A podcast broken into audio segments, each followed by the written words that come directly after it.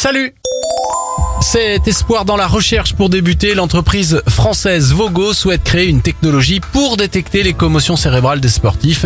Un outil pourrait voir le jour prochainement. On part en Belgique maintenant. Bravo à la ville de Bruxelles. En 2020, la ville a enregistré 64% de trajets à vélo supplémentaires. Désormais, les habitants de la capitale belge délaissent de plus en plus leur voiture pour les transports en commun. Enfin, un patient greffé avec des cellules souches a vu son diabète de type 1 se résorber, le libérant de l'injection de grandes quantités d'insuline. D'après les chercheurs et grâce à cette technique, le diabète de type 1 pourrait être soigné. C'était votre journal des bonnes nouvelles. Vous pouvez le retrouver maintenant sur notre site internet et notre application Radioscoop.